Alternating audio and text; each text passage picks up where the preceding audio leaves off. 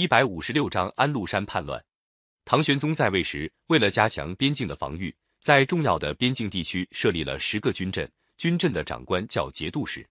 节度使带领军队，还监管行政和财政，权力很大，地位很重要。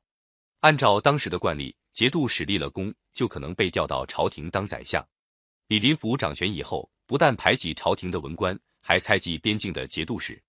担任朔方等四个镇节度使的王忠嗣。立了很多战功，他手下的将领哥舒翰、李光弼都是骁勇善战的名将。李林甫看王忠嗣的功劳大、威望高，怕他被唐玄宗调回京城当宰相，派人向唐玄宗诬告王忠嗣想拥戴太子谋反，害得王忠嗣险些丢掉了性命。后来还是哥舒翰在唐玄宗面前苦苦为王忠嗣伸冤，玄宗才免了王忠嗣的死罪，改为降职处分。王忠嗣受不了这个冤枉，一气之下就病死了。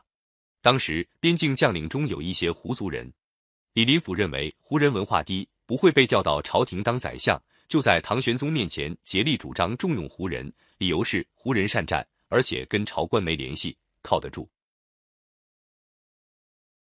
唐玄宗本来最怕边境的将领谋反，就听李林甫的话，提拔了一些胡人当节度使。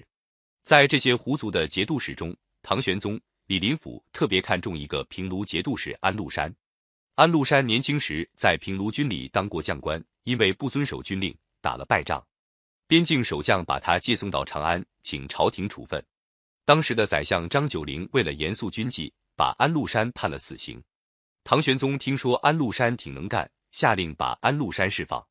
张九龄跟唐玄宗说：“安禄山违反军令，损兵折将，按军法不能不杀。而且据我观察，安禄山不是个善良人，不杀恐怕后患无穷。”唐玄宗不听张九龄劝谏，还是赦免了安禄山。后来张九龄被撤了职，安禄山却靠他奉承拍马的手段，一步一步的升官，当上了平卢节度使。不出三年，又兼任范阳节度使。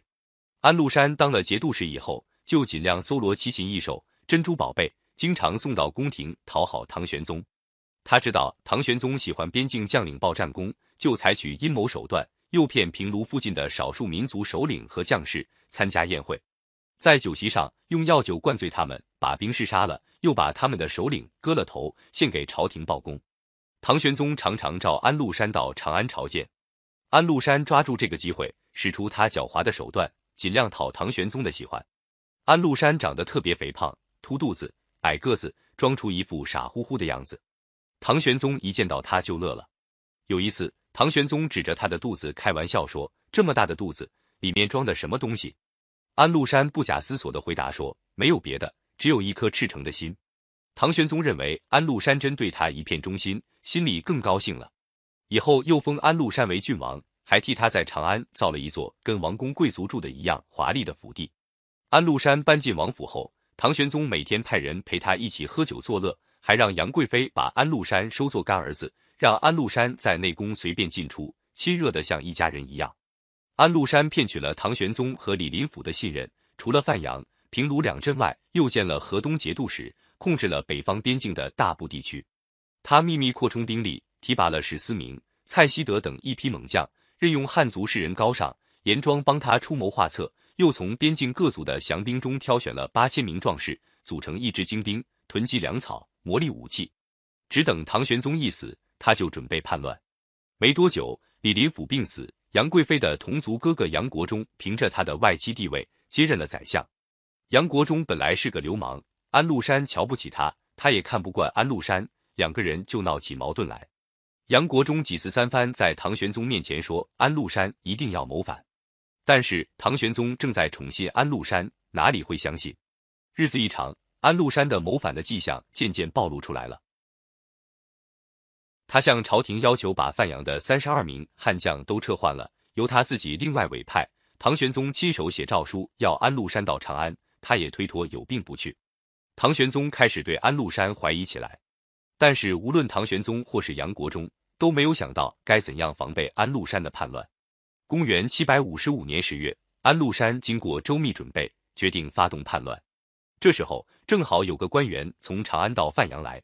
安禄山假造了一份唐玄宗从长安发来的诏书，召集将士宣布说：接到皇上密令，要我立即带兵进京讨伐杨国忠。将士们都觉得很突然，面面相觑。但是有谁敢对圣旨表示怀疑呢？